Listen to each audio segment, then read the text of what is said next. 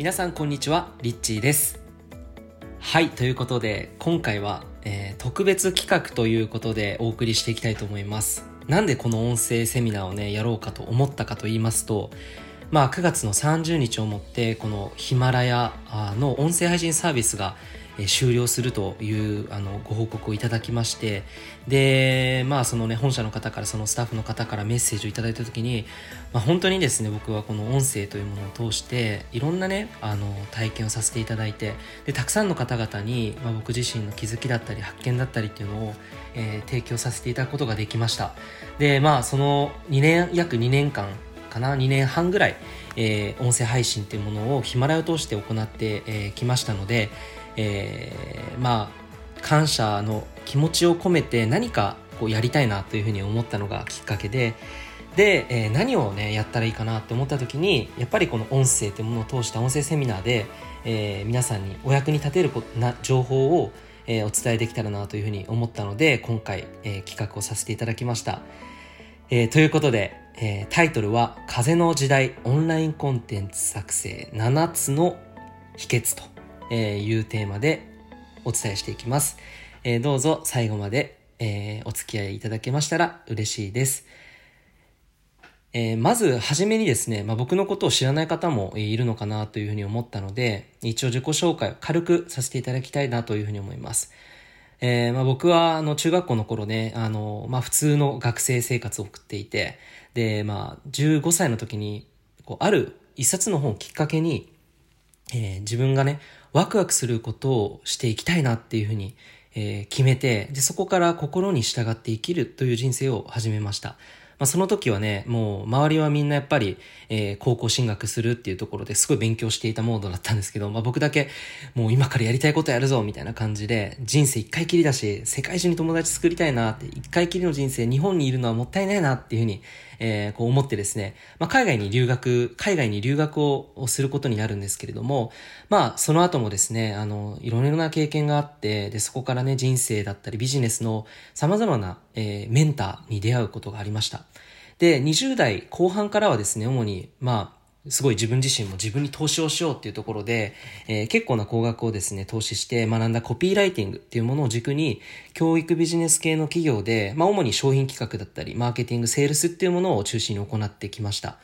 で、2年間ね、フリーランスも経験しています。で、フリーランスの後半においては、まあ2019年ですね、この時僕は令和になった年と同時に世界一周の旅に出ました。で、これずっとやりたかったことで、15歳の頃にね、世界中を回りたいなっていうふうに思った、その夢が叶った瞬間だったんですけれども、えー、まあ世界一周31カ国を回ってきて、で、それで、えー、帰国してから半年後に、えー、自分の会社を作って起業しました。で、えー、まあ、インスタグラムを軸にね、こうやったらうまくいくっていうね、そういった方法っていうものを、僕自身も自分のこの体験談としてはね、かなりたくさんあの、お伝えできることがあるのかなっていうのを思ったのと、あとやっぱりこのコンテンツを作って人に届けるっていうことを長い時期やってきましたので、えー、やっぱりその、どういうふうに作ったら売れるのかとか、どういうものが人に喜んでもらえるのかっていうのは、やっぱりある程度の法則っていうものがあるのかなというふうに思います。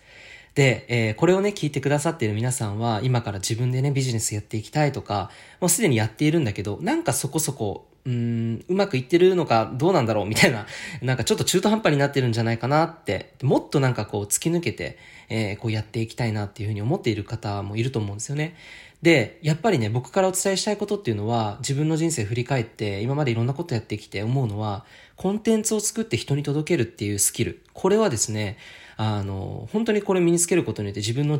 望んでいる人生っていうのは、どんどん実現する、そのスピードも加速されていきます。で、まあ僕もやっぱりこのコンテンツを作るってことをやってきたからこそ、世界一周中も、まあ仕事をすることができました。で、僕の周りにもですね、コンテンツを自分自身がね、持って、それを人に届けるという、そういった、まあ、えー、ライフスタイルというんですかね、ワークスタイルというのか、えー、そういった方もたくさんいまして、もともとね、普通にこう、アルバイトで働いていた、フリーラン、あの、フリーターとして働いていたけど、まあ、あることをきっかけに自分でもやっていくっていうふうにこう決めて、で、そこから動き出した人は、すぐにですね、自分でもこう、えー、ビジネスが回っていくような状況っていうのができてきたりとか、まあ、その全てにおいて結局は、コンテンツを作るっていうことと、コンテンツを届けるっていう、この2点だけなんですよね。で、これがまあビジネスをして幸せに生きていくっていうところにもつながってきます。なので今日はあの前提としてですね、自分らしく輝きながら幸せにビジネスをしていきたいなって思っているいる方、考えていらっしゃる方に向けた、えー、内容を、えー、7つの秘訣で、えー、お伝えしていけたらなというふうに思います。えー、それでは、え最初の、えー、1つ目の秘訣。1つ目の秘訣はコンテンツのマインドセット。コンテンツのマインドセットです。で、まあまあコンテンツってそもそも何なのっていうふうにまだね、わからない方もいると思うんですけど、コンテンツっていうのは自分の商品のことです。自分の商品。で、商品っていろいろあるんですよ。物を売る人もいれば、えー、あるいはサービスをね、提供する、そ、提供してお金をいただくっていう人もいますよね。えー、まあ、物を作るっていうところで言えば、ろうそくを作ってキャンドルをね、オリジナルキャンドルを販売している人もいる。で、えー、まあ、自分のね、サービスを売っている人の中で、例えば、マッサージのサービスを販売していたりとか、ね、そういった、まあ、コンサルティングのサービス、あるいはコーチング、ヒーリング、そういったサービス提供をしてお金をいただいているという、そういった、まあ、え商品という形があります。で、これはまあ人によって違うんですけれども、まあ何よりも、まずその自分自身の商品を持っていなければビジネスは成り立たないっていうところから、えー、まず理解していただきたいなというふうに思います。なので、今これを聞いて、あ、自分は何も商品持ってないなって気づいた方は、えー、まずね、やることとしては自分の商品って何だろうっていうのを見つけていくっていうところからスタートしていきます。まあ、ゆっくりね、これやっていくといいかなと思います。あの、急いで自分の商品見つけて頑張ってやんなきゃっていうふうに、こう、焦ってしまうのは一番良くないので、まず着実にね、自分のコンテンツを作るってことが大切になります。で、あの、コンテンツにおいて、まずマインドセットをね、今日最初に、一番最初にお伝えしていきたいなと思います。で、まずね、コンテンツのマインドセットって一番大事なことって何がっていうとですね、自分の興味のあること、大好きなこと、情熱的になれることをコンテンツ化するということです。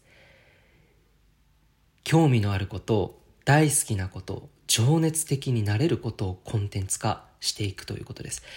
今、すでにビジネスやっていらっしゃる方は、情熱的になってコンテンツを作っているでしょうか？あるいは、なんか頑張って頑張って、眠たい体を叩き起こして一生懸命無理やり作り上げていませんか？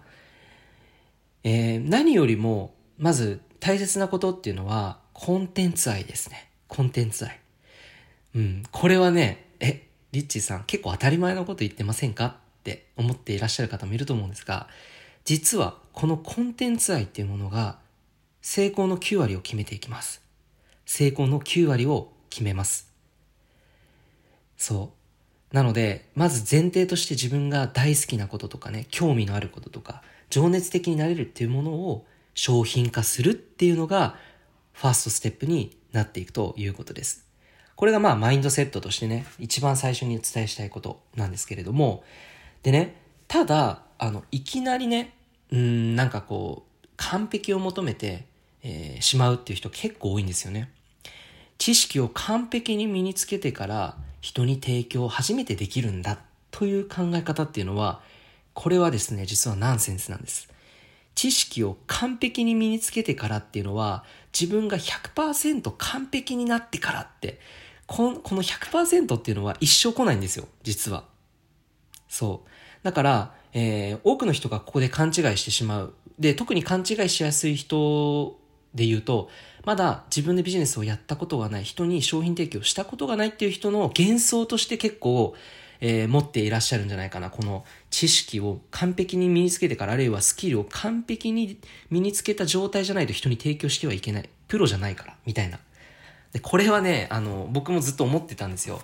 だけど、その時ってね、いろんなところのセミナーに行ったりとか、いろんな人からいろんなことを身につけて、どんどんどんどんね、学ぶことにあの集中していたんですけど、でも結局、1円も稼ぐことができなかったのは数年間続いてたんですよね。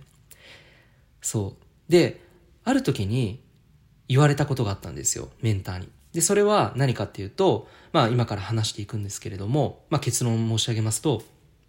完璧じゃなくてもいいからとりあえず商品を出すっていうことなんです。で、この概念というのが、えー、何というかと言いますと、ready, fire, aim っていうことなんです。え、どういうことですかっていうと、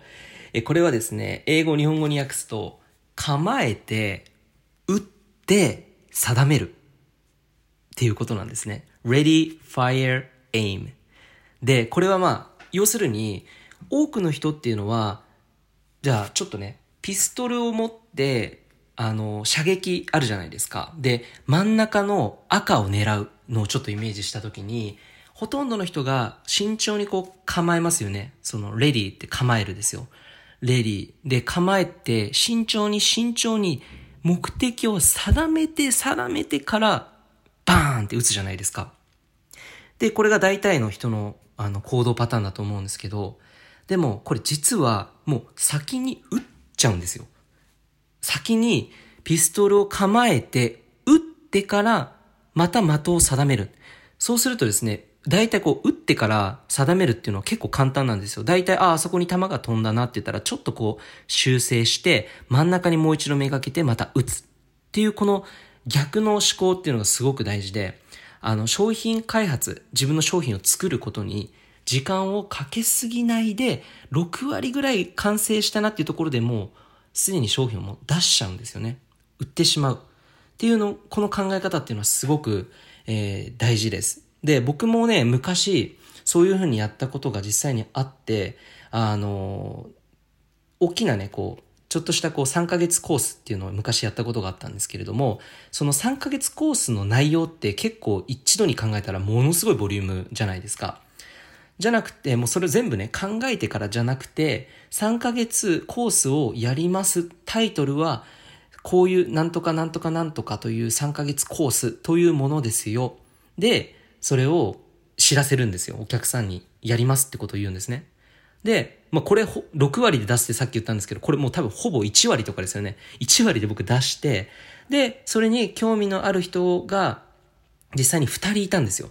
で、それでそこからえー、1ヶ月目、2ヶ月目、3ヶ月目って、その順序だって時間かけながら、えー、そのままその時にこう商品を作っ、その中身を作っていくっていうことを、えー、やったことがありました。で、実際にその商品ね、いくらで売ったのかって言って2人に売れたんですけれども、10万円の商品が 2, 2人に売れたんですよ。これすごいことですよね。だから、もしなんか一生懸命3ヶ月コースっていうものの全部の、もう0からね、100までもうここまでやったら完璧だっていうところ100%を目指してからやるんではなくてもうその最初の段階であこれはいい感じだなってもうこれやってみたいなって思ったらもうお客さんにそれを知らせるっていうことでも大丈夫なぐらい、えー、商品っていうものは、まあ、そういうふうな感覚でね商品開発っていうに取り組んでいくといいですよっていうような考え方。このマインドセットめちゃくちゃあの僕ねうん、トンカチで頭を殴られたかのような発想でしたね。こう、逆の発想なんだというふうに。えー、なので、まあそこからですね、あんまりこう、うん、完璧を求めないでいいんだっていうことを知ったので、ある程度ね、そこそこのものができて、あ、これで大丈夫だなって、なんとなくもういけるなって思ったら、えー、発表とかをするようにしています。で、後からね、より深めていって、濃くね、内容を付け足していく。あるいは、まあ、今回この音声を聞く前にですね、まあ、僕自身も、アンケートを受け付けました。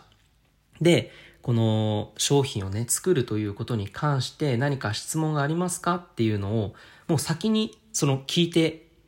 しまうんですよね。で、聞いて、その聞いてる内容でどういうことを皆さんが悩んでいるのかっていうところで結構あの、コンテンツを実際にね、これもちろん収録する前にこの内容っていうのは決めているんですけど、実際にこう、ヒアリングとかしたりとか、あの、やりますよって言ってからこう、アンケートを取るみたいなことも実際に使えるんですね。で、どういうことに悩んでるのかっていうのは、大体わかると、じゃあそれに向けてこういうふうな回答をしていこうっていうのを自分のコンテンツに付け加えることができるんです。そう。で、例えば、このね、今日、あの、音声、この最後の最後の最後の方に、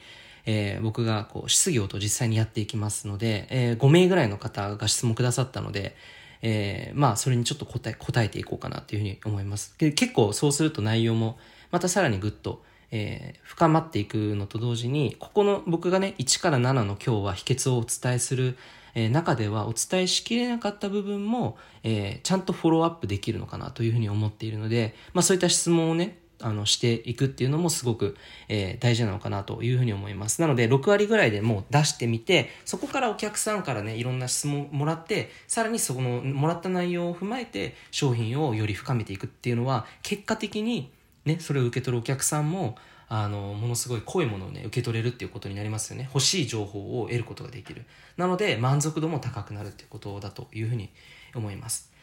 はい。ということでね、最初の第1の秘訣、コンテンツのマインドセットは、まず興味のあること、大好きなこと、情熱的になれることをコンテンツ化する。えそして、コンテンツ愛っていうのが何よりも大切で、えー、6割ぐらいでもう出してしまう、出してみる。商品開発に時間をかけすぎないということが、えー、とてもとても大切ですよということです。で、まあ、ワークをね、ちょっと用意しておりますので、この第1の秘訣のワーク。えー、これは、自分がコンテンツにできそうなものっていうものをリストアップしてみましょう。棚卸しですね。えー、自分のリソースを見つけるともいいと言うと思いますが、自分がコンテンツ、要するに商品化できるものって何だろうとか、これをですね、ちょっと、えー、実際にリストアップしてみてほしいと思います。で、例えば、まあ、写真が得意な人であれば、写真が大好きだっていう人であれば、カメラ撮影とか、ポートレート撮影とかね、こう書いてみるんですよ。で、僕も昔ね、こう書いてみて、ポートレート撮影。で、そのね、今日はね、そのリストアップをしてほしいんですけれども、できたら、もしね、この音声が終わって時間が、えー、あれば、その後にやっていただきたいことっていうのは、その商品に値段をつけるとしたらいくらだろうかっていうところも、えー、やってみることをお勧めします。例えば、ポートレート撮影、僕は1時間で1万円っていうものをね、値段、値付けしました。その時はまだプロではなかったので、あの、まあ、どっちみちそれをお金取っていただいいただいてね、撮影するっていうのもプロとして、あの、思われるので、まあもちろんそれはそうなんですけれども、大体その1時間で1万円ってそんなにね、あの、高くないじゃないですか。なので、誰にでも受け取ってもらえるような価格で、そして最初は自分のスキルをね、こう撮影をしながら磨いていく。いろんな人のこう撮影をしていくと、勝手にあのスキルって身についていくんですよ。で、ある時期から1万円を2万円にしてみるっていうようなことをやっていくことができると思いますので、最初はね、とりあえずリストアップしてみて、自分って何ができるんだろう自分のコンテンツって商品って何なんだろうかっていうのを、えー、自分が持ってるね、スキルとかね、えー、学んだ資格とかでもいいと思うので、それをぜひノートにリストアップしてみてほしいと思います。えー、これが、まあ、ワークですね。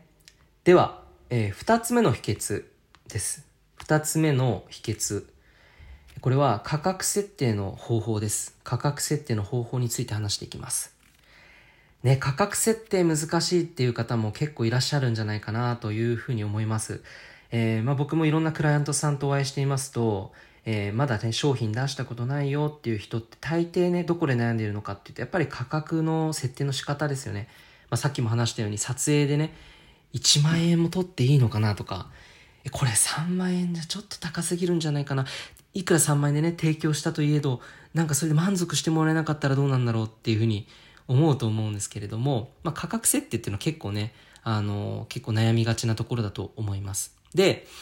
まあ、今日のね、えー、ちょっと価格設定のポイントとしてちょっとお伝えしていきたいなというふうに、えー、思いますので、この価格設定っていうのは、イメージとしてこういうふうに考えて、このような形で、えー、ニュアンスでお客さんにはこういうふうに提供したらいいですよ。こういう価格で提供するといいですよ。え、そうするとお客さんは、あの、安心して受け取っていただけますよと、え、いうふうに思いますので、あの、値段をつけられないから、そわそわすると思うんですよね。そう。これ、あの、この値段でお客様にその商品提供したところで不満なこと言われるんじゃないか、不満とかをね、言われてしまうんじゃないかって言って、そこで悩んでしまってドキドキしてしまうと思うんです。なので、まあ、その全体的にね、どういうふうに考えていけばいいのかっていうのをちょっとお話していきます。でね、価格設定のコツっていうのは、まあ、価格設定っていうのは、イメージで言いますと、デートと結婚なんですね。デートと結婚。どう、どういうことですかっていうね。はい。で、価格設定の方法っていうのはいろいろあるんですけれども、まず、まずですよ。あの、本質っていうのは信頼関係です。そう、信頼関係がちゃんとあれば、値段がね、高いとかね、安いとかあんまり関係がないんですよ。信頼関係があれば、安心していれば、やっぱりね、真剣、相手もね、もちろんそのお金を払うということに対して、あの、もちろんそれはシビアになるところではあると思うんですけど、信頼関係がないところにお金を使うよりは、信頼できるものにお金を使うっていうのは、すごくね、あの、心地いいと思うんですね。なので、価格設定ってね、ね値段どういうふうにつけたらいいのかって、いろいろ、値段からいろいろ考えちゃうと思うんですけど、まずですね、本質っていうのは信頼関係です。お客様と信頼関係をどういうふうに育んでいくかこれがデートと結婚というふうに例えられるんじゃないかなというふうに僕は考えていますで信頼関係恋愛と同じですよねえっ、ー、とまずデートってなんかこ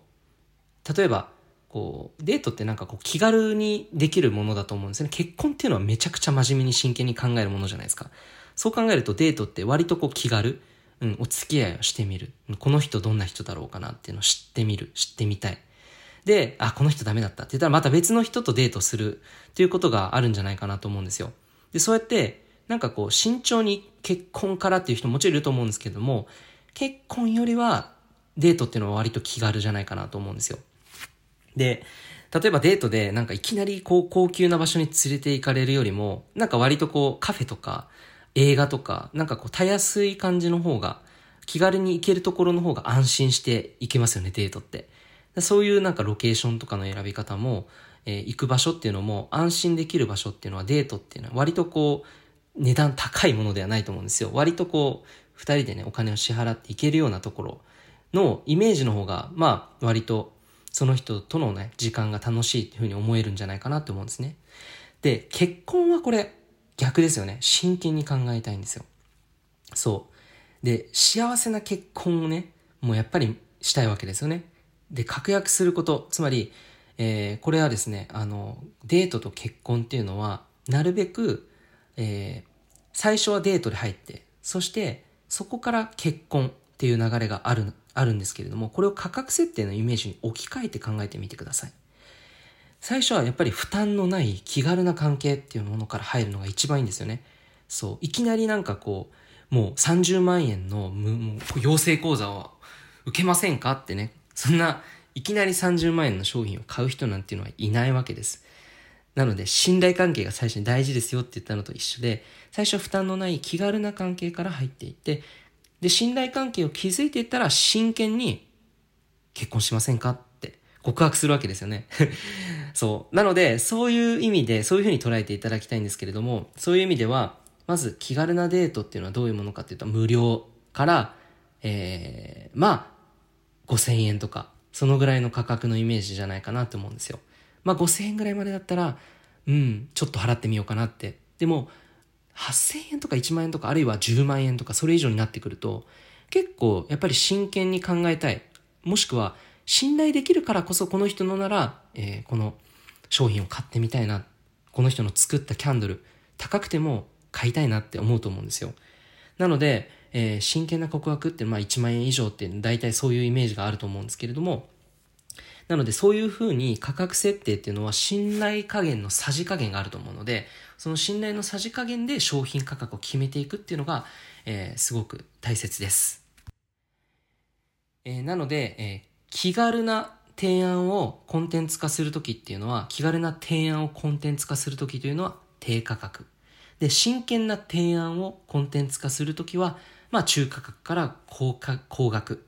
高額商品とかっていうふうに、えー、なってくると思います。で、えー、まあワークなんですけれども、ここでは皆さんに、えー、商品すでに持っているよっていう方、は、ぜひですね、じゃあ気軽な提案をコンテンツ化したら、私の気軽なお客様への提案って、無料から5000円だったら、この低価格だったら、どんなものを商品化、コンテンツ化できるんだろうって。これをちょっとね、考えてみてほしいなと思います。で、そして次に、じゃあ真剣なね、結婚、告白ってなった時に、結構割とね、値段の高いものになってくると思うので、まあ、6000円以上のものとかで、まあ、5000円以上とかのもので、そして高額、何十万円っていうそういった領域まで含めて、じゃあそういったものっていうのは自分にとってはどんなものを、そういったものをコンテンツ化できるかな。こういうふうに考えてみると、えー、もうこれで商品が2つできると思います。安い価格の商品、そして高いものの商品。この2つのね、商品をまず持っているだけでも、えー、だいぶね、違ってくるんじゃないかなと思います。で、大体商品のね、値段設定悩む人っていうのは、なんかこう安くしてしまいがちだと思うんですけど、必ずね、最初に、あの、安くはしない方がいいと僕は思います。っていうのは、やっぱり安いものに集まって、えー、来てくださるお客さんでクレーマーが多かったりするんですよね。っていうふうにね、結構、巷でも結構多く言われています。なので、自分の、自分の商品を安売りしないっていうのもすごく大事です。自分の商品を安くする、しないっていうこともすごく大事。なんですが、でもやっぱり信頼関係が構築されていないのに高い商品を買ってくれるってことはないので、えー、恋愛と一緒ですね。まず気軽に安心してもらえるために、自分ってこういうことやってますよとか、えー、こういったものもね、気軽に受けられますよって、そういった商品も作っていくっていうのはすごく大切です。えー、そんな感じでね、価格設定の仕方っていうのは、まあ、デートと結婚、信頼関係なんですよっていうふうに、えー、捉えていただければなと思います。それでは、オンラインコンテンツ作成7つの秘訣の3つ目に移っていきたいと思います。まあね、今2つ目終わって、自分のね、商品もできて、もう6割で出していいんだって思うと、結構もうすでに、あ、自分って意外ともしかしたらこの商品出してなかったけど、やってみちゃおうかなって思えてくると思うんですよ。で、その感覚すごい大事ですね。このね、気軽にやってみようっていう感覚がすごく大事で、もうとにかく真剣になりすぎない。うん。真剣になりすぎると、真面目になりすぎると、どうしてもね、こう窮屈になってしまって、で、周りと比較してしまったりして、なかなかね、自分の出る幕ないじゃん、みたいな感じで、憂鬱になってきてしまうので、あなたにはできることってたくさんあると思うんです。え持ってるスキル、資格、いろんなことがあると思うので、まあそれリストアップして、で、価格をつけてみて、いよいよ、ね、まあそこから商品を出していくわけですよね。で、三つ目は、成果の出るコンテンツというテーマでお話ししていきます。三つ目の秘訣は、成果の出るコンテンツです。で、これ結論から言うとですね、コンテンツに実践を取り入れるということだと思います。まあもちろんいろんなビジネスによってこれ全然違ってくると思うんですけれども、特に、えー、こう人に何かをお伝えするコンサルティングあるいはコーチング、セミナーとか、そういった教育ビジネス業界においては、あの、コンテンツの中に実践を取り入れるっていうのはすごく、えー、大切です。で、風の時代っていうテーマなんですけれども、本当にね、風の時代だからこそ、この成果の出るコンテンツを作るために実践を取り入れていくっていうのはすごい大事な考え方で、で、何かっていうと、体験で、今の時代っていうのは、体験で学ぶことが求められる時代なんですね。体験っていうものが、つまりエンターテインメントですよね。体験することに人々はえお金を払う時代。つまり、今までだったら、えディズニーランドとか、その体験をするために皆さんは大金を払うわけですよね。8000円とか。チケット代すごい高いじゃないですか。それでも行きたい、行きたい理由っていうのはやっぱりそこで味わえる幸福感だったりスリル感だったりとかワクワク感っていうものに体験にお金を払うわけなのでまあもちろんあのそのそれだけには限らないんですけれども今回この成果の出るコンテンツを作るっていうのがすごくね、秘訣として大事なんですけれども、成果の出るコンテンツっていうのは、やっぱりお客さんが自分のものにできるような、えー、コンテンツなんです。自分のものにできるもの。つまり、えー、その、ただ一方的ね、一方通行の教えるとかじゃなくて、ただ教えるだけでなく、その教えたことを実践的に自分の日常生活に取り入れられるような、そういうコンテンツの仕組みを作る。まあ、作り方っていうのはそういう、そういったことを交えていく。うん、そういう場所を作っていく。こういうふうなコンテンツっていうのは、えー、これからの時代、ものすごく、えー、求められてくると思います。で、なぜ成果の出るコンテンツ作ることが大事なのかっていうと、もうこれは本当にすごくシンプルで、成果が出ていると、やっぱりそれ口コミで広がっていくんですよ。で、ラーメン屋さんって、あの、圧倒的に美味しいラーメン屋さんで、でも見た目めちゃくちゃボロい。でもめちゃくちゃ行列ってあるじゃないですか。で、そういうお店には味が美味しいっていうところにやっぱ噂が広まっていくわけですよ。全国からそのラーメン屋さんにわざわざ行くわけですよね。そういうふうに、やっぱ成果の出る。これはまあ、美味しい味のコンテンツっていうふうに僕は呼んでるんですけど、美味しい、旨味のあるコンテンツ。これはやっぱり、えー、すごくね、それが口コミ広がっていくので、結果的に皆さんのビジネスっていうものもどんどん拡大していく要素となっていくというふうに思いますので、コンテンツの中に実践をそれ取り入れるということですね。コンテンツに実践を取り入れることで成果の出るコンテンツになる。結果的に口コミでいろんな人に広がっていく。なので、すごいね、この成果の出るコンテンツを作るっていうのはものすごく大切です。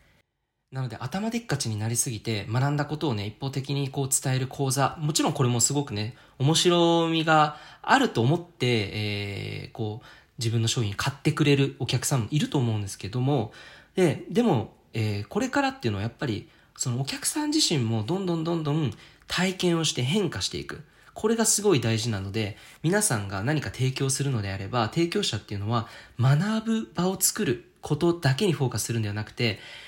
お客様の実生活の変化を追求するということがものすごく大切です。お客様がどうやったら実際にリアルに人生を変化させていくことができるのか、えー、それに何か自分がこのコンテンツの中に取り入れることによってそれを加速することができないだろうか。よりそれを現実化することができないだろうか。っていうことを考えてコンテンツを組み込んでいくっていうのはすごい大事です。体験に勝るものっていうのはないんですよねいくら高学歴ですって言って、もちろんそれも説得力あるように見えるんですけど、これからの時代っていうのは、私こんなに人生変わっちゃいました。とか、何キロ、もう実際に痩せましたとか、めちゃくちゃ視力が良くなりましたとか、えー、本当に癒されて人生がもう恋愛もたくさんするようになったし、素敵なパートナーと出会いましたみたいな、えー、その人生の変化をした人ってめちゃくちゃ説得力あると思いませんかね？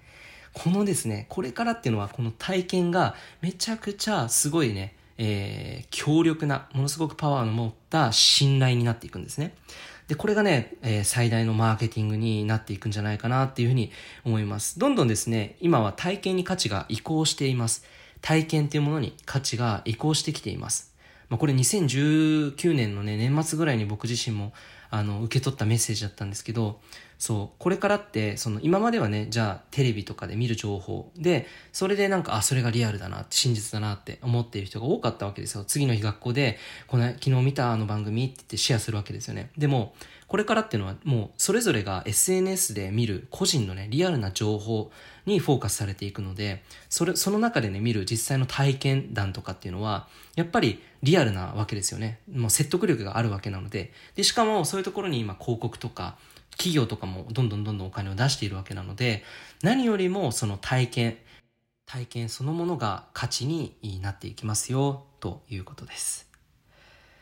はい。では、実践のワークですね。まあ、ワーク、今回は実践を取り入れるとしたらどのような提案ができるでしょうか？という、えー、内容です。えー、コンテンツにお客さんが実生活の変化を体験できるような、そういう、えー、ものを導けるような実践ワーク、どういうものをコンテンツに入れることができるかなというのを、えー、ぜひ考えてみていただきたいと思います。えー、まあもちろんね、その実践を取り入れるコンテンツだけじゃなくてもいいと思うんですよ。もちろん。あの、実践が全てっていうわけではなくて、実践を取り入れなきゃいけないっていうわけでもなくて、実践を取り入れるようなコンテンツっていうのは、やっぱり成果が出やすいので、例えばですよ、養成講座をやっていくとしたら、お客さんがその養成講座内で学んだ内容を実生活で、えー、1週間の中で実際に行動を起こしていけるような、そういったフレームワークを作って提案してあげるんですよ。えー、じゃあこの一週間で、これこれを元にして、えー、実体、自分でね、実生活の中で、えー、やってみてください。で、一週間後にまたシェアしましょうって言って、そうすると、例えば100人いたら、100人の人たちが1週間でいろんなことを、えー、体験して、で、その体験談がその1週間後に、こんなことがありましたっていうのが100人のシェアが行われるんですね。もうこれだけでもすごいモチベーションになると思うし、えー、それだけのね、えー、リアルな体験談を聞けるっていうのもものすごく大きな価値になってくると、えー、思います。で、そういったコミュニティ、そういった、えー、こう、養成講座ってやっぱりこう、口コミで広がっていくと思うんですよね。えー、やっぱりそういう、あの、成果が出て、人々から愛されて、何年も何年も続いている、そういった講座、セミナーだったりっていうのは、ずっとですね、やっぱこういった体験とか実践っていうものをうまくね、取り入れて、えー、いる講座がほとんどです。で、今の時代っていうのはなおさらそれが加速してきているので、やはりこういった体験をするような実践の場を取り入れる、こういうコンテンツっていうのを作っていくことも視野に入れるのはものすごく、えー、大切になってくると思います。はい、えー、ちょっと急ぎ足でね、いっぱい話してきてしまいましたけれども、いかがでしょうか？まあなんとなく、うん、そういう考え方もあるのかっていうふうにね、えー、もうちょっと知りたいなって今思っていらっしゃると思うんですけれども、えー、次はですね、えー、4番目、えー、一人一人が主役であれる空気を作るというテーマです。4つ目の秘訣は、一人一人が主役であれる空気を作る。まあ、これは風の時代もならではじゃないですかね。やっぱりその今までってどうしても実績持った人がこう一方通行で上からね何かを伝えるみたいなイメージってなかったですかねだから私はこんな人のところで学んできましたみたいなのがステータスになってだからこの情報は本物ですっていう人が多かったんじゃないかなって思うんですよでもね今の時代って学んでいる人が実績あろうがなかろうがえー、その人のゆやっぱりあり方とか、その人のね、生き方が素敵だなって、やっぱりそれを察知して、そこから、ま、じゃあ学んでみようって思うきっかけになることが多いと思うんですね。で、これは、皆さんのお客さんがやっぱり一人一人が、今はもうみんなが主役なんですよね。一人一人が主役なんですよ。なので一方通行とか権威とか盾ではなくて、風の時代っていうのは一人一人が主役、双方向で共感ができて横でつながれるっていうことが最も大事です。えー、体験をね、こうシェアできるような、シェアリングをできるようなそういう場を作るっていうこともね、えー、さっき話したと思うんですけれども、これもすごくね、大事です。なぜならば、体験をシェアできる場所を作るっていうことは、やはりその体験をシェアしている人、お客様っていうのはやっぱり自分はこんな体験をしたんだってことをシェアできる場所があるだけでもやっぱり嬉しいんですよ。嬉しいしやっぱりそれがシェアされることでね多くの人があそんな風な体験をされたんだ。えそんな苦労していたのに今そんなに変化があったんだ。素晴らしいですね。私もそういう風になってみたいなって思うきっかけになると思うので、えー、まあシェアしている側のね人もやっぱりそれ嬉しいですよね。まあ、そういうふうにこう一人一人が主役であるっていうような空気感をまずね根底から作っていくっていうのはすごく大事でそういうあり方でこう人々に伝えていく。自分がなんか先生です。私の言うことを聞いてくださいっていうような空気感ではなくていやみんな一人一人が主役だからねあなたにも可能性があってあなたにしか変えられない人たちが世の中にこれから待ってるんだよってこういう伝え方っていうのは、やっぱりみんなが主役であるってことを前提に、その空気感でやっぱり伝えているので、受け取り側も、やっぱり私にも可能性があるかもしれない。少しずつこう希望が見えてくるんです。その希望がやっぱりその人の変化につながってくるんですよ。なんかやっぱりこう、講座内で教えてもらった内容よりも、そのちょっとした瞬間に見えてくる希望が、その人の人生を変えてくると思うので、やはりその一人一人が主役であれる空気を作っていくっていうのは、えー、これからの風の時代においても、ものすごく大切なんじゃないかなと思います。で、えー、まあ、じゃあそれどうやってったらいいのかっていうのは3つね、ポイントがあるのかなと思います。で、1つ目は、あなたのあり方っていうのがものすごい影響をもたらすっていうことです。あなたのあり方そのものが影響をもたらしていきます。で、二つ目は、他と比べないっていうことです。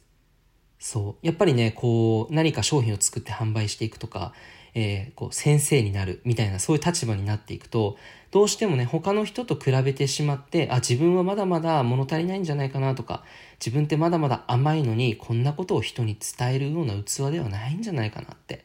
えー、こういうふうにね、勘違いしないことです。あなたにしか、えー、伝えられない言葉、これはもう絶対あるはずです。それをまっすぐあなたの言葉を必要としている人に伝えるだけでいいんですよ。えー、それがすごくね、大事です。で、もう一つのポイント、三つ目は、完璧を目指さないで、少しずつでも進化している自分自身っていうのをねぎらうことです。ちょっとでもこう変化してきているなって、ああ、すごい自分頑張っているなって、例えば僕なんかこの今コンテンツを音声ね収録していますけれども今家の書斎でねこれ音声撮っててでこれをやっている自分自身をこれをやり終えた後に褒めてあげたいなと思うんですよね。そういう意味でこう自分をねぎらって一個やった一個進化したなあ頑張ったなみたいな風にとにかく自分自身をねあのねぎらうや何かやったらこう褒めてあげる。これはすごくね大事なのかなというふうに思います。では、4つ目の秘訣ね、一人一人が主役であれる空気、えー、作るということなんですけれども、えー、まあ、ワークをね、やっていきたいと思います。じゃあ、あなたはどういうふうな表現をしたらお客様が主役であれますか？どんな表現をしたらお客様が主役であれるのをキャッチしてもらえるでしょうか？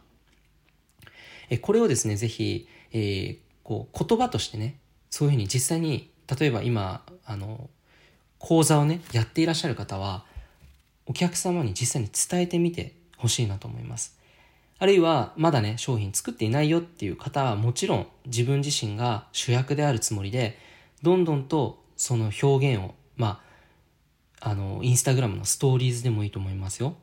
でもいいし投稿でもいいと思うし私はこういう価値観を持ってるんですって。一人一人がこれからは活躍できるんだと思います。だから私も今努力して頑張っています。一緒に頑張りませんか？みたいなそういう風なね表現方法。これももちろんね見たあのあのお客様フォロワーさんっていうのはあ自分ももしかしたら何かできるんじゃないかな。私も主役になれるんじゃないかっていうふうに思うきっかけになると思いますのでぜひねこの表現、えー、自分でもできると思いますので考えてみてほしいなと思います。どのような表現をしたらお客様が主役であれますか？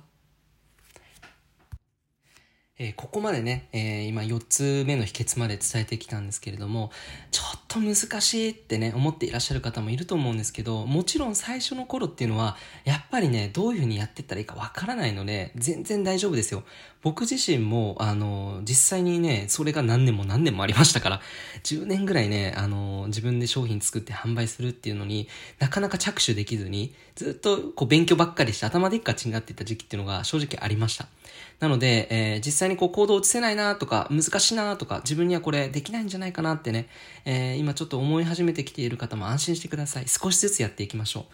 で、これ少しずつやっていけば必ず力になっていく時が、あ、力になっていくんですよ。で、力になってきたんだっていうのを、後から振り返って、あの時に勉強してきたものって力になってんじゃん、今って。そういうふうに思える時は必ず来ますので、全然今ね、あの、そういうふうに思えなくても大丈夫ということで安心していただきたいなと思います。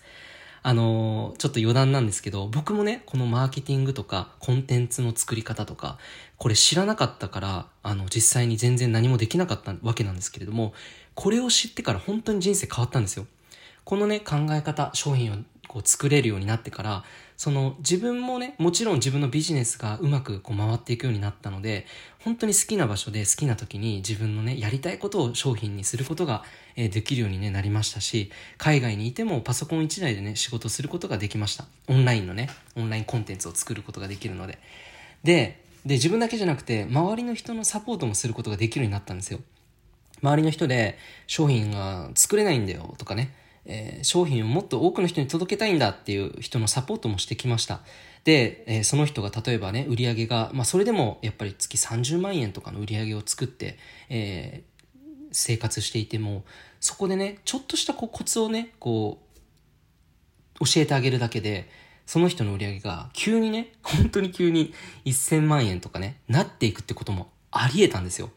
で、えー、これは本当に一つのね、表現方法とかね、コンテンツを伝えるのにどうしていったらいいかっていうのはやっぱいろんな方法があるんですけど、ちょっとずつこう学んでったんですよ、僕自身も。なので、少しずつ学んでって、えー、それで自分自身ができるところからやっていくっていうので全然いいと、大丈夫だと思います。あの、こういうのが得意な人も多分たくさん世の中にはいらっしゃると思いますので、えー、ある程度自分でね、基本的なことを理解しておくっていうのはすごい大事で、えー、これまた後であのお伝えするんですけれども、ある程度こういうのを知っておきながら、で、実際に自分で実践していけば、まあそこそこね、えー、月収で30万円とか、えー、もっとね、50万円とかも稼げるようになってくると思いますので、もちろん稼ぐことが目的ではないと思うんですけれども、やっぱり好きなことでそれぐらいの稼ぎがあるっていうのは安心じゃないですか。なので、えー、少しずつ学んでいって楽しみながらね、自分自身のビジネスを、えー、どんどんね、成長させていっていただきたいなと思います。はい、ちょっと余談でした。それでは、えー、5つ目の秘訣に移っていきたいと思います。5つ目の秘訣は、原理原則を交えて伝える。原理原則を交えて伝える。えー、原理原則っていうのは、まあ、この世の中にはいろんな法則があって、で、その法則っていうのも変わらないんですよね。どんな時代にも変わらないそういった法則っていうのがあると思うんです。で、なんでこれを、あの、あえて5つ目の秘訣でこれ伝えているかっていうと、僕もすごくね、注意深く、いつもこの原理原則っていうものを交えて伝えるようにしています。で、今ってものすごく混沌とした時代じゃないですか。なので、この社会的に混沌とした時代だからこそ、やっぱり真理に基づいて、偏った視点で判断したり伝えるってことがないようにするのが、僕はすごく大事にしています。えー、やっぱ偏った、えー、視点になってしまうと、やっぱりそれを受け取れない人も出てくるんですよ。だって偏っているから。A がいいよねって、A が好きな人もいれば、やっぱ B がいいよねって B が好きな人もいるので、偏って A だけがいいんですって言ってしまうと、A が本物なんですって言ってしまうと B の人はむしろ反発してしまうんですよ。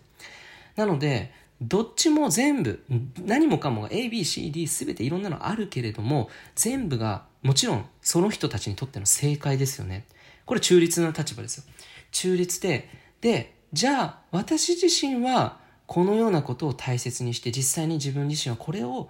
えー、実践したことで幸せになりましたっていうふうに伝えるっていうこの中立的な立場であるっていうことが、えー、すごく大事です原理原則を交えながら伝えていくっていうことですねで原理原則って本当面白くて全ての人とか物とかことに同等に働いているんで本当にね全ての人にこう当てはめられるんですよみんなにこう伝わっていくのでまあ結果的に本当全ての人に優しく伝わってい、くんじゃないかなって思うんです偏ってし,、えー、しまうとですねどうしても圧力っていうものをフォロワーさんとかお客さんが感じるようになってしまうかなと思うんですね。えー、すごく過激な表現だったりとか、えー、偏った表現、むしろこれが、これしか正解はないんだとかっていうふうにですね、えー、ものすごくそこにフォーカスしてしまうと、やっぱりものすごくファンになる人もいる一方で離れていく人も出てくるんじゃないかなと思うんですね。それはやっぱり偏ってしまうからっていうところで、白が好きな人もいれば黒が好きな人もいるので、まあ、真ん中のね、どっちもグレー的なポジションで、どっちも素晴らしいし、どっちも正解。で、僕自身本当にいろんな、あの、この世の中にはいろんな商品があるんですよね。あるんですよねっていうのはもちろんそうなんですけど、例えば健康においてはいろいろなこう健康法っていうのがあります。で、いろいろあるじゃないですか、商品も、サプリメントも、えー、あるいは、プロテインみたいなものもいろんな種類があるんですよ。で、全部、まあ、OK として、自分にとって合うもの、合ったもの、すごい良かったものっていうのはこういうものですっていうふうに、そういう感覚で伝えていくっていうのが、あの、中立的な、えー、視点で物事を人に伝えていくっていうところで、そうするとなんか優しく伝わっていくじゃないですか。否定されてしまうような気分になる人もおそらくいないと思うんですね。これがすごくですね、大事だというふうに思います。で、まあ原則って正直何なのって思ってわからないよっていうね、話ですよね。ごめんなさい。じゃあ僕がね、あの実際に、えー、知っている原則をいくつかちょっとシェアしたいと思います。で、えー、まず一つ目がですね、これバシャールっていう宇宙存在が伝えていた4つのね、原則っていうのが、この全ての宇宙全体に働いているっていう原則4つあるよっていうふうにあります。で、1つ目、あなたは存在する。で、2つ目、1つのものが全てであり、全てのものは1つである。で、3つ目が自分の与えるものが自分の受け取るもの。4つ目が全てのものは変化する。ただし今言った3つの法則は除くっていうことなんですよね。これはあの、すごく面白い原理原則だなって思うんですよ。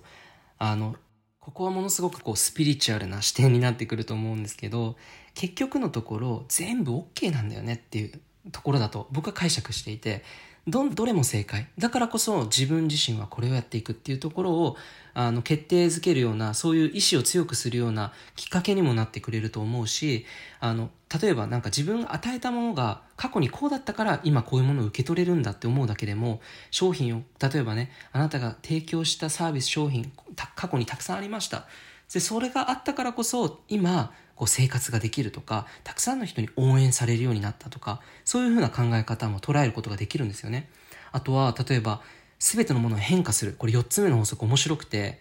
この3つの法則は除くんですよ。要するに、最初のあなたは存在するっていうのと、1つのものが全てであり、全ては1つである。で、自分の与えるものが受け取るものっていうものは、これは絶対的であって、それ以外のものっていうのは全て変化していくって。なので、自分以外の人っていうのはみんな変化していくんですよってこれ分かっていると、あの、例えばですよ、自分が商品をね、提供していて、えー、例えばフォロワーさんがいらっしゃったとするじゃないですか。で、えっ、ー、と、一回自分の講座に参加してきてくれたのに、また別の人のところの講座に参加するってよくある話なんですよね。これもう僕自身もいろんなところの講座に参加した経験があるので、人っていうのは成長していくと、やっぱり学ぶ人っていうのは変わってきたりするんですよね。なので、この変化していくって、あの、それに対してね、なんで私のこと好きって言ってくれてたのに、今もうフォロー外してるじゃん、みたいなことに、あの、苛立ったりとか、あの、焦ったりとか、悲しくなって落ち込んだりっていうことがなくなってくるんじゃないかなって思います。みんな変化していきます。で、僕もどんどん変化していきます。えー、あなたも毎日変化していくんです。なので、そのことを理解しておくことによって、やっぱりその中立的なね、ポジションというか、中立的な視点で物事を伝える、えー、ことができると、なおさらそのコンテンツっていうものの質も、えー、高まっていくんじゃないかなと思います。で、えー、中立的なその原理原則に基づいたコンテンツっていうのは、時代が変わっても、えー、人々に求められます。商品が売れていきます。はい。で、えー、でですね、で、僕自身の原則これも実はあって、リッチーの原則は、そもそも地球を楽しむために生まれてきたっていうことと、最大限ワクワク生きるところに必ず使命があるっていう原則、僕の中で信じているものがあって、で、実際に自分がそれを体験しているので、なんかこれは僕自身の僕なりのね、あの、そもそも前提としてっていうね、原則としては、えー、地球ってのは楽しむために生まれてきていますよねって僕たちこの地球を楽しむために生まれてきてますと。いうこととワクワク生きていいんですよって。ワクワク生きてるとそこにあなたの使命必ずあるよって。だから難しいこと考えないでいいですよあのお金かけていろんな苦労しないでいいですよとか。とにかく今ワクワクすることやってれば最短で使命にたどり着くよこれ僕の中で持ってる原則です、えー、これをあの僕いつも持って伝えています。これをいつも忘れずに表現をしています。じゃあ、ワークに移っていきますが、あなたにとっての原則は何ですか？あなたにとっての原則何ですか？これはあなた自身が信じているものを原則というふうに呼んでいいと思うんですね、僕みたいに。で、あるいは今原則ってものがわかんない人、知らなかったっていう人は、例えばなんか本とか読んだりしながら、自分にとってこの原則すごいなって思うものを見つけるっていうところから始めてみてください。えー、いろんなその原理原則っていうのはいろんな本の中でも語られていると思うんです。例えばよくビジネスでは三方よしみたいな話とかもあると思うんですよね。なのでそういういろんなものが世の中にたくさん原理原則って教えてくださっている先駆者の方もたくさんいらっしゃいますのでそういった方々の本を読んだりとかちょっとセンサーを張ってみて自分の中でいいなこれって思ったこの原理原則っていうものを持ってこれからコンテンツだったりの自分のね活動に生かしていただきたいなというふうに思います。風の時代ならではなのでねこの原則を持って活動していくこの混沌としているこの時期だからこそ中立的に、え物事を捉えて人々に優しく伝えていく。そうすると伝わっていきますのでその人たちとの信頼関係も育んでいくことが、えできるのではないかなと思います。では、6つ目の秘訣に移っていきたいと思います。6つ目の秘訣は、ブランディングよりも人々の心に届ける熱意ということです。はい。えー、まあ商品を作っていくにあたり、その商品をのイメージとかね、その例えば発信する際にその商品のタイトルをつけて画像をつけてとかねそういうブランディングみたいなものっていうものがあると思うんですけれどもあのもちろんそれもすごくね大切っていうふうに言われている意見の方が多いかなと思うんですよ。これでも僕結構実践の場にいる中で気づいたことがあったんですよ。それは何かというと実はそのイメージ的なねそのブランディングっていうものよりも商品が売れる現象が起こる時っていうのはその商品を作った人がその魂人々の魂に届けるぞという熱意がものすごい熱量がある時なんですよね。なので見た目よりも中身ですっていうところで見た目よりもその中身にかける情熱とかねエネルギーこれが実際に売り上げにつながってきます。あと、お客さんがなかなか集まらないなっていう状況にある方も、人々の魂に届けるんだっていう熱意を持つとお客さんがやってくると思います。メッセージが届いたりとか。ね。そういうふうに、やっぱりですね、これは改めてこの6つ目に伝えておかなければいけないなって思ったのは、形だけ美しく固めても心っていうものが伴っていないと、これね、やっぱり物は売れないんですよね。むしろ逆効果になってしまうっていうことがあり得ます。で、えー、魂に届く内容を提供しているコンテンツっていうのは、やっぱりそれ長続きしていくんですよね。で、長続きするだけでなくて、そういう人っていうのはやっぱりブランディングだけで行うビジネスっていうよりももう地盤が硬いんですよね。その人の地盤っていうものが。ものすごく硬い地盤があるんです。だから後からねブランディングを作ることは可能なんですよ。あの後から地盤固めた後に後からじゃあよしそろそろイメージとかもちょっとこう自分らしくもっとね、えー、戦略的にとかっていうのは考えることはもちろん全然後からできるんです。後からできるんですけどこれしかしですね最後に後から地盤を作るってことはできないですよね。ビルが建った後に地盤を作り直すってことはできませんので、最初の地盤っていうのはやっぱり人々の魂に届けるという熱意、これが、えー、商品を作る時のものすごく大事な地盤になっていきます。で、1回目のその商品買ってくれた人がその熱意に触れた時にやっぱりファンになってくれるんですね。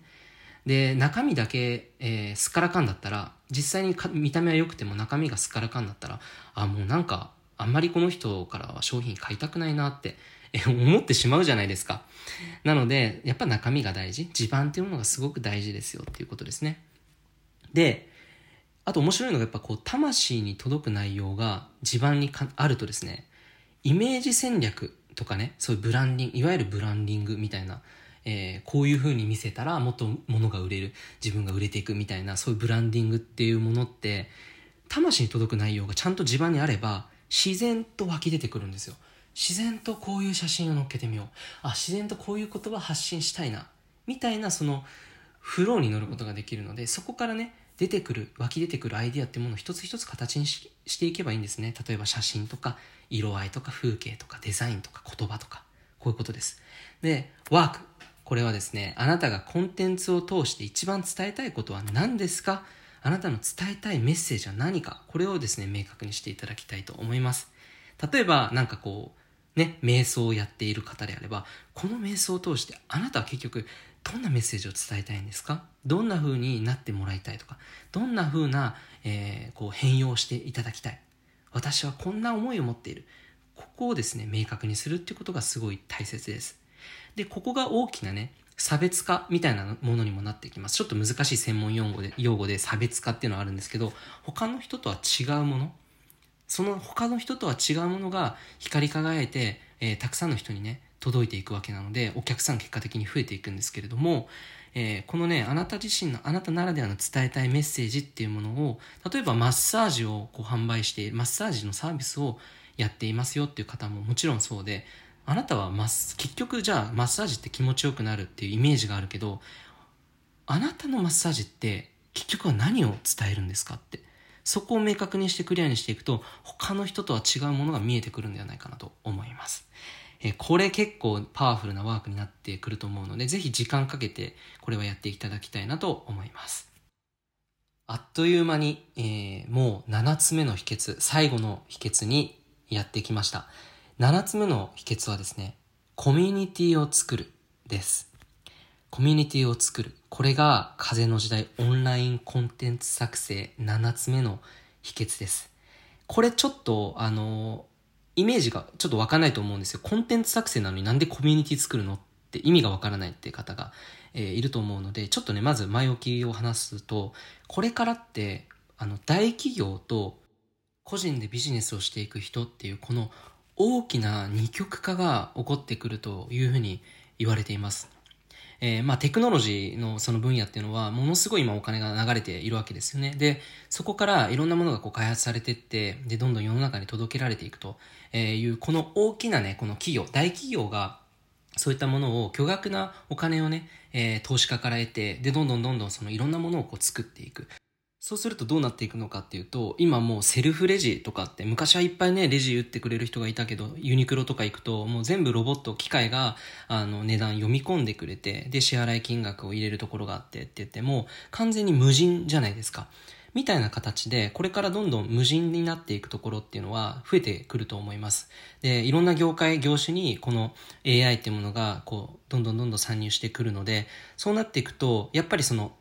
大企業と個人っていうものがもう本当にこう分かれて完全に二極化していくっていうふうに、えー、なるというふうに思います。で、ここからすごく大事なものっていうのは何が言えるかっていうとですね、まず、じゃあ個人にとしてね、こうこれから何をやっていけばいいのかっていうと、やっぱりロボットとか AI とかね、そういったものができないリアルで人情のある商売をしていくっていうことだと思います。その人の心と心をつなぐ商品を作ったりとか、人の心と心を、えー、通い、通い合えるような、その、えー、サービスだったりとかっていうものを作っていくのが、えー、すごくね、大切になってくると思います。で、なぜこのコミュニティを作るっていうのを話しているかっていうと、あの、これからそのコンテンツを作る際に、具体的なちょっと話にはなってくるんですけど、あなたのその活動の先に、あなたのコミュニティを作るっていうことも視野に入れると、えー、これからの時代ものすごく、えー、いいと思います。で、実際にあなたがコミュニティを作れなかったとしても、あなたが、あなたの価値観と同じコミュニティを作っている人のコミュニティに参加してみるっていうのも、これもすごく大切なのかなっていうふうに、えー、思います。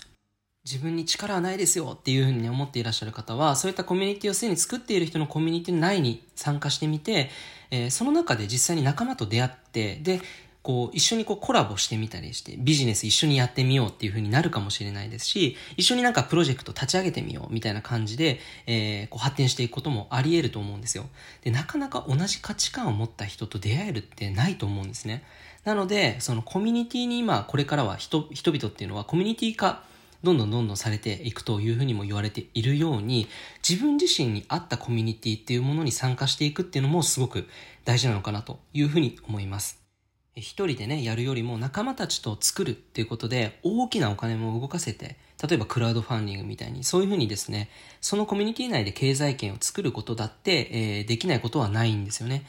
えー、まあ、ただですね、やっぱりこう、まず自分の人生の魂のね、幸せって何なのかっていう、その自分自身の旗を立てる必要っていうのはあるんではないかなというふうに感じます。えー、これはまあ、ちょっとね、先々の話にはなってきたんですけれども、コミュニティを作るっていうのは、これから皆さんが風の時代、えー、スムーズにビジネスを行っていく上でも、コミュニティ化することで、よりね、素晴らしい、えー、作品が生まれたりとか、よりいいサービスっていうものがそのコミュニティ内からね、生まれてくる。あるいはそのコミュニティ内同士でね、なコミュニティ内にいる人たち同士で、えー、仕事をして、またそこから新しいものが生まれる。えー、そういうふうに価値観によって人々がね、えー、動いて、えー、新しいものが生まれていく、えー、そういう時代でもあります。で、これからそういうふうに経済圏がその、え、AI とかね、そういう大企業とかっていうのに、その、大きく分かれた時に、じゃあ自分は何ができるのかって、いざとなった時に、やっぱり仲間たちがいるっていうのはすごく大事だと思うんですね。心の支えにもなると思うし、そこにいることでね、え、可能性っていうのはやっぱり、まだまだたくさんあると思いますので、えー、なので、えー、今回このコンテンツを作るっていう意味で、えー、まあコミュニティをね、作る。コンテンツを通して、まあその先にコミュニティを作る。これもぜひ視野に入れていただきたいなというふうに思います。えー、では、最後のワークになります。え、あなたはどんなコミュニティにいることが理想ですか？あるいは、あなたはどんなコミュニティを作りたいですか？えー、ぜひね、これも、あの、スケッチブックみたいな形でね、こう、いろんなことをね、アイディアをこう書き出してみてほしいなというふうに思います。自分自身が作るコミュニティってどんなコミュニティなんだろうこれは、まあ、コミュニティを作るために書き出すっていうわけではなくても、自分の価値観っていうものが見えてくると思うので、自分ってこういう風な価値観を大事にしているんだ。あ、自分にとっての幸せってこういう人たちに囲まれた人生なんだなって、えー、そこも見えてくると思うので、えー、より豊かな幸せなね、えー、人生に、えー、つながってくるんじゃないかなというふうに思います。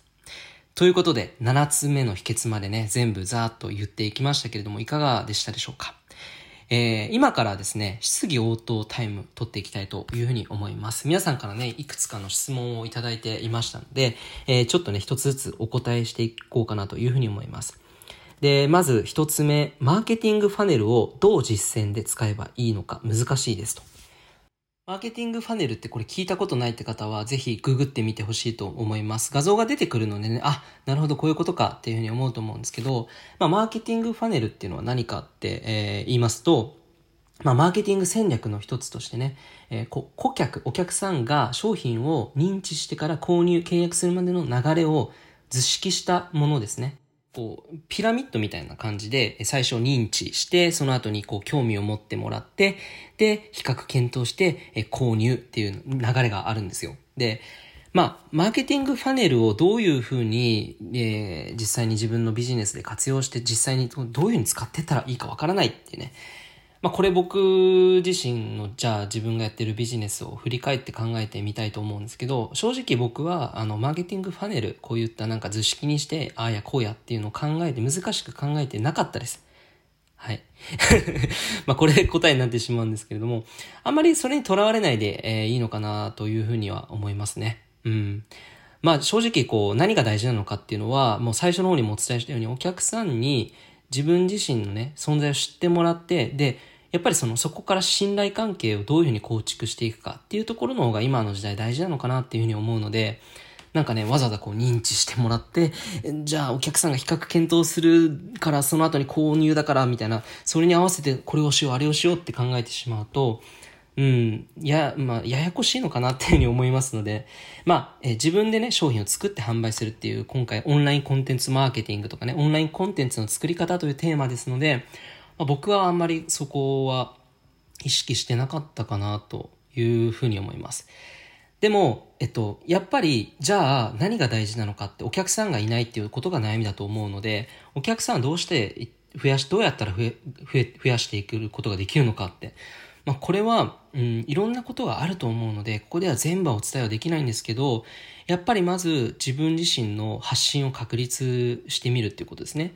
えー、あの、自分は何を伝えていきたいのかっていうのを明確にして、で、ある程度その商品もあるとするのであれば、やっぱり自分のことをたくさんの人に知ってもらう必要がまずあるので、まあ、例えばハッシュタグ付けをしてみて、えー、その分野で自分のことに興味を持ってもらえる人を増やしてみるとか、その分野で活、すでに活躍している、活動している人と一緒にこうコラボレーションすると、まあ、そこから、えー、派生的にね、こうフォローしてもらったりとかして自分のことに興味持ってもらうみたいな流れっていうのは起きてくると思うので、いかにその自分の存在っていうものをオンライン上でアピールしていくかっていうのはものすごく大事かなというふうに思います。で、その後信頼関係を構築していくっていう上では、やっぱり自分のね、あのメッセージ性が一貫するっていうことを前提に、何をしたらお客さんと信頼関係育めるか、それを企画してみるといいかなと思います。まあ、例えば朝毎日ね、瞑想するっていうこともいいと思いますし、何かこう夜に、えー、自分のジャーナリングをね、毎日そのシェアしてみるとか、えー、なんかこう、参加型でお客さんを巻き込みながら、えー、こう質問コーナーをやっていくとか、え、そんな風にしてね、毎日こう、そういう風に自分の存在をアピールしながら、お客さんにも喜んでもらう、楽しんでもらえるような、そういう企画を、え、やっていくと、信頼関係も、え、増していくし、同時にお客さんの数も、え、きっかけがあることでなんかこう増えていくっていうこともあるんじゃないかなと、え、いうふうに思います。なので、まあ自分自身がね、まあブレずに自分のやりたいことをちゃんとね、確立して、そこから、え、やっていくのがいいかなと思います。では、次の質問。価格設定に悩みます。はい。価格設定についてもね、えー、この音声でお答えしていきたいなというふうに思うんですけれども、うんと、価格設定ってやっぱりさっき、まあ、最初にもね、伝えて、えー、いたので、なんとなくイメージがついたのかなと思うんですけど、あの、とにかく、やっぱり、あの、値段設定って、自分の、こう、思いつきでつけてしまうと、割とこう安くなりがちなのかなっていうふうに思うんですね。で、最初からやっぱり安くしないっていうのはすごい大事だと思うので、じゃあ自分だったらこれは自分の限界値を見つけるんですね。これ結構具体的にすごくいい話になると思うんですけど、自分はいくらでこれを提供したいかっていう、ここの高い金額としては、ここが最高か、最高値かなみたいな。例えば、えー、例えば3時間のセッション、3万円。は高いけど、まあでも3万円か、みたいな、この自分の中でのその最高値っていうのがあると思うんですよ。それをその商品で見つけてみてください。で、それってゾクゾクすると思うんですよ。怖いと思うんですよ。大丈夫かな？この金額でやっても大丈夫なのかって。でも、これすごく大事な考え方としては、その金額で提供するって決めると、その金額並みの質の高いものを自分は提供しようって、お客さんと会うまで本当努力するんですよ。それで成長していくんですね。で、それで提供し終えた後に喜んでもらえたって反応をもらって、あ、この金額でもお客さん喜んでくれるんだっていうふうに、えー、認識が変わっていくんですね。そうすると次の行動も変わっていって、じゃあ今度はもっと内容をたくさん多く、多めにして、そこから値段ももうちょっと高くしてみよう。次の自分の最高値はこのぐらいの値段だっていうふうに考えて、値段をつけてみる。これは、まあ、あの、値段をつけるのに悩んでいる人にすごくおすすめな方法です。ちなみに僕も初めて個実セッションやった時、えー、3万円でね、やりました。で、3万円でやるとき最初めちゃくちゃ怖かったです。めちゃくちゃ怖かったんですけど、セッションが終わった時に初めてのお客さんが、リッチーさんこれ5万円ぐらいの価値がありますよっていうふうに言ってくださったんですね。で、その言葉がやっぱりすごい支えになっていて、なのでやっぱりそれに向けて全力でやろうって思ったからこそ、アフターケアをね、自分もサポートちゃんとしようと思って、セッションの後のやり取りとかもその当時していた時期もあったんですよね。まあそういうふうにして満足度を上げていく。いろんなこうコンテンツをどんどんどんどんそういう新しく作って新しい値段にしてみてっていうのをやっていくと、えー、自分自身も自分のビジネスも大きく成長していくのかなというふうに思います。えー、それでは次の質問ですね。えー、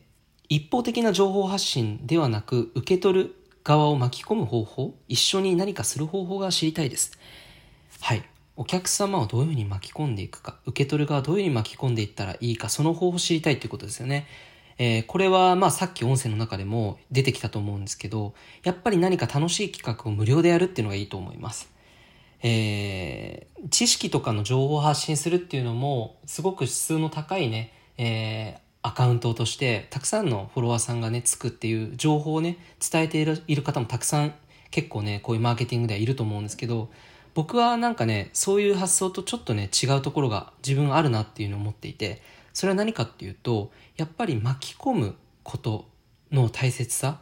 なんかこう一方的に情報発信をするってやっぱりなんかちょっと僕の中では情報を得ることに喜びを持ってもらうっていうことよりも自分のことを好きになってもらうっていうお客さんと一緒にいろんなことをこれからやっていきたいなっていうふうに思うのでだからこそやっぱりただの情報発信だけでなくて、えー、巻き込んで一緒に楽しむ。でそれを料金を取らないで無料でやってみる。例えば今回の企画もそうでなんかこれは本当に全くこの後何か商品を売るとかも企画も何もなく、これをただただ無料でプレゼントっていう形でやっているんですけど、僕にとってこれすごく楽しいことで、やっぱこれをやることで自分のこの発信を通して受け取ってもらうことで、なんかこう自分の皆さんのね発想とかがこう変わって、こう新しい方向に進んでいく、そういう助けになるっていうのを想像するだけでもものすごく嬉しいですし、自分が役に立てるんだなっていうのも嬉しいし、なんかこういうふうに無料で何かをこう提供するっていう、こういう企画っていうのはある意味で受け取る側も巻き込んでいるのかなって考えることもできると思うので、まあこういうやり方も一つだと思いますし、僕が過去にやっていた瞑想、朝ライブ配信をするっていうのは、これはね、あの本当にすごく素敵な体験できると思いますよ。何かを無料でやり、あの提供し続ける。そうすることでお客さんとのつながり方、心と心で本当につながっていくっていう体験。そのお金とかじゃないところでつながるっていう体験ってもう味わえない価値だと思うんです。オンラインの時代だからこそできることなので、たくさんできることをそう考えてみるとありません？今から自分で無料で何か提供してみようって思って毎日できることってなんかある気がしてきませんかね？そういうのをぜひ、えー、形にしてみて、えー、こうライブ配信でやるのもいいし、ストーリーズで毎日巻き込んでアンケート取ったりとか質問してみるっていうそういう企画もいいと思うし、僕がね、あの前にやってたのは、世界中旅しながら、そのパワースポットでチャネリングメッセージを受け取って、で、ストーリーズで、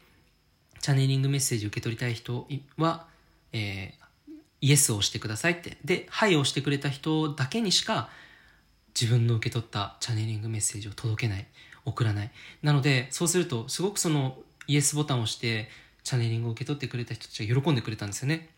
そういうふうにして、なんかこう一つね、楽しさをやっぱり付け加えていく。エンタメ性っていうのは、えー、ワクワク感っていうのはやっぱり大事だと思います。ぜひやってみてほしいと思います。はい。それでは次の質問です。えー、参加する方が申し込みから支払いまでスムーズにできるようなアプリや仕組みを知りたいです。ということですけれども、うん、いろんなものが多分今巷にあると思うんですよ。ペイパルを使ってみるとか、えー、PTX っていうものを使うとかね。で、えっと、そういったものがあるんですね。で、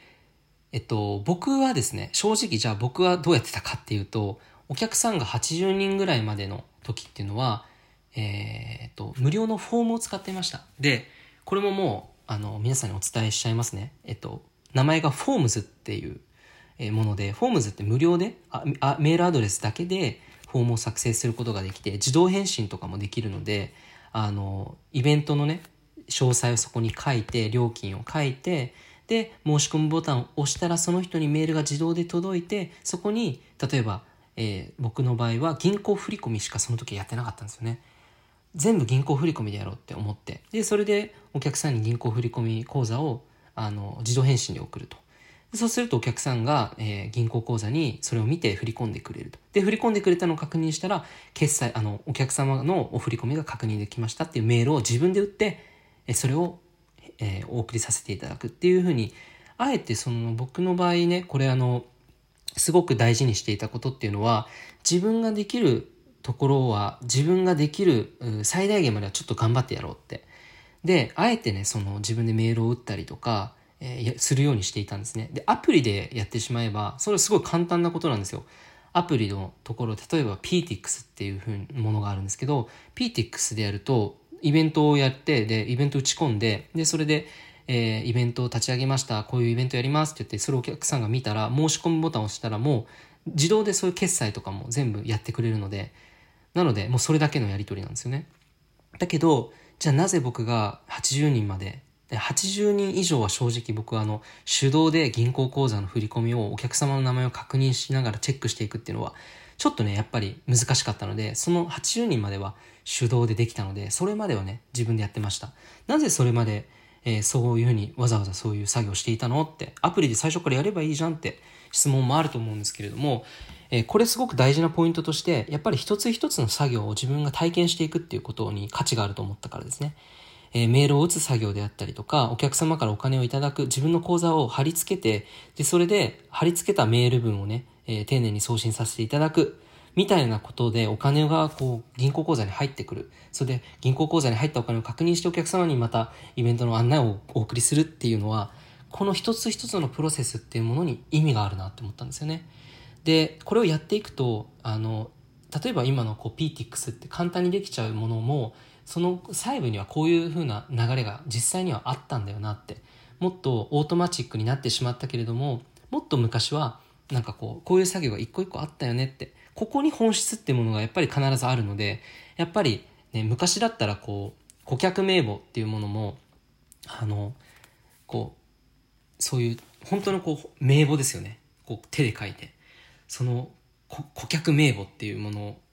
電話番号と顧客さんの名前があるような、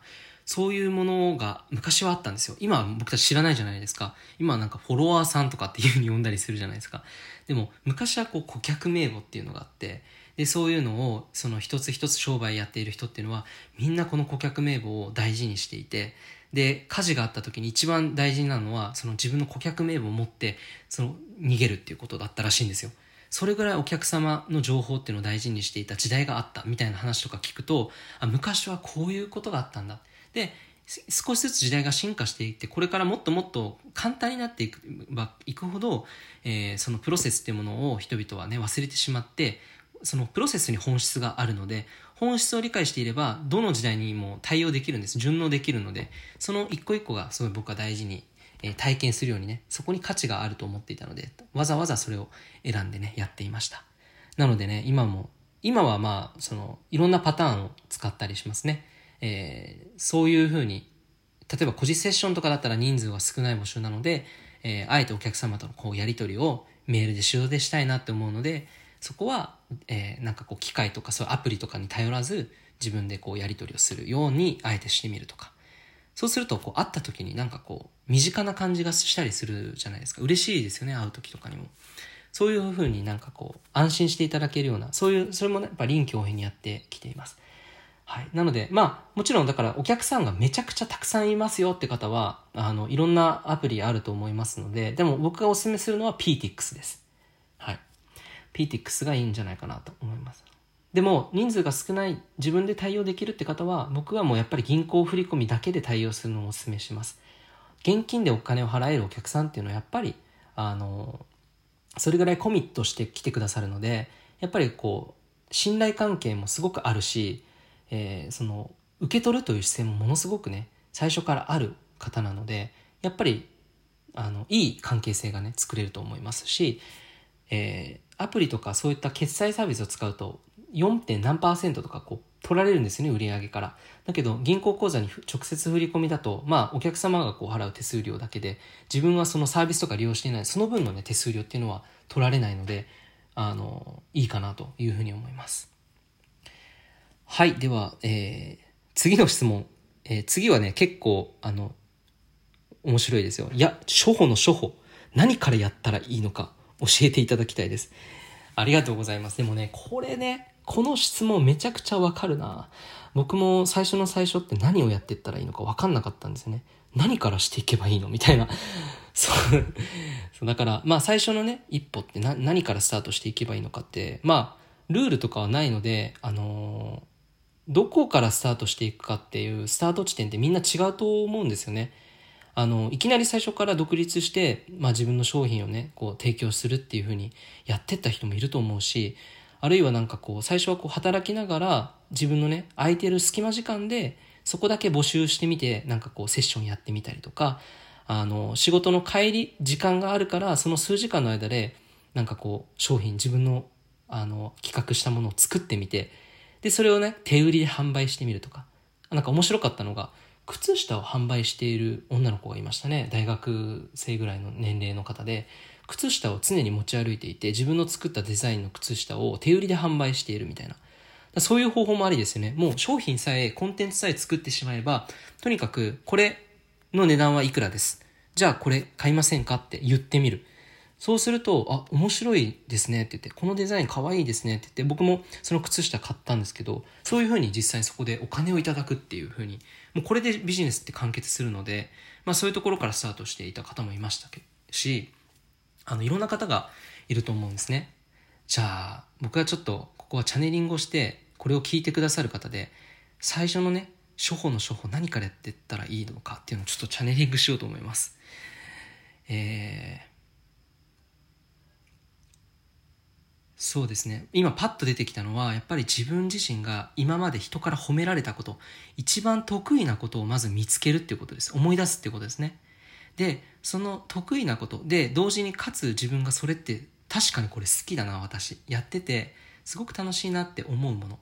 でこれを、ね、これに値段をつけるとしたらどうどのぐらいの値段になるんだろうっていうふうにちょっと考えてみていただきたいなと思います例えば、まあ、さっきの例にもあったように写真撮影が好きだなじゃあお客さんのポートレート撮影をしたらこれをお金にこう変換するとしたら私はいくら取れるだろうかじゃあ1万円でやってみよう。じゃあ1万円で写真をね、撮るとしたらどんな感じのプランでやろうか。例えば、1時間公園で、野外で撮影する。これだったらできるなと。で、お客さんには実際に公園に来てもらって、好きな洋服を着てきてもらって、で、1時間未来のワクワクする話を一緒にしながら、えー、撮影をする。ポート、ポートレートの撮影をして、で、それを皆さん、あなたの、その、例えば、インスタグラムとか、ツイッターとか、YouTube の、あの、潜在写真として、あの、トップ画面の写真として、プロフィール画像として使ってみてください、みたいな、そういうパッケージで1万円で、えー、やったら、すごく安く感じますよね。うん、それだったら僕も、あの、お金払って、実際にね、その人と一緒に話しながら、1時間こう撮影をしてもらうみたいなのにお金を払うなって思うので、そこをなんかこうやってみようみたいな感じで、まずとにかく自分が褒められてきたこと、人からそれ、それ上手だねって言われたことで、かつ自分も確かにこれ好きだなって思うの。これを、これに値段をつけるとしたらいくらだろうか。で、値段をつけたら、じゃあどんな風にそれを提供できるかっていうのを考えてみると。そして、あとは発表する。みたいな感じでやってみてください。はい、えー、これで質問が、えー、終了しましたので、えー、ぜひですね、えー、この今回お話をした秘訣を何回もね、聞いていただけたらなというふうに思います。えっと、この音声は9月の30、30日、9月の30日木曜日まで、えー、聞くことができますので、このヒマラヤで聞くことができますので、えー、ぜひ、えー、何回も何回も聞いて、時間のある時にノートに書き出してみたり、ワークを実践してみたり、えー、自分自身のビジネスに応用してみていただきたいなというふうに思います。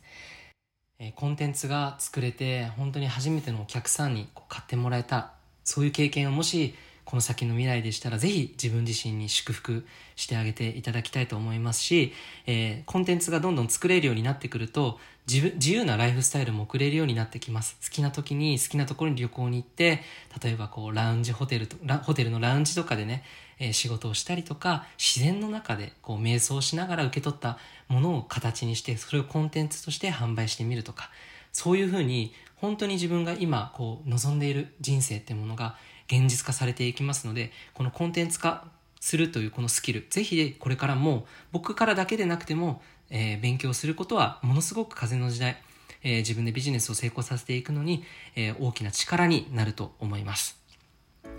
ということで、え今回最後まで聞いてくださりありがとうございました、え皆さんの人生にこれからたくさんの愛と祝福がやってくることをいつもここから願っています。そして最後に、えー、このヒマラヤで、えー、音声配信をさせていただいたこの2年半本当に感謝の気持ちを込めて、えー、ヒマラヤのスタッフの皆さんに心から感謝を送りたいと思います。本当にありがとうございました、え最後まで皆さん聞いてくださりありがとうございます。リッチーでした。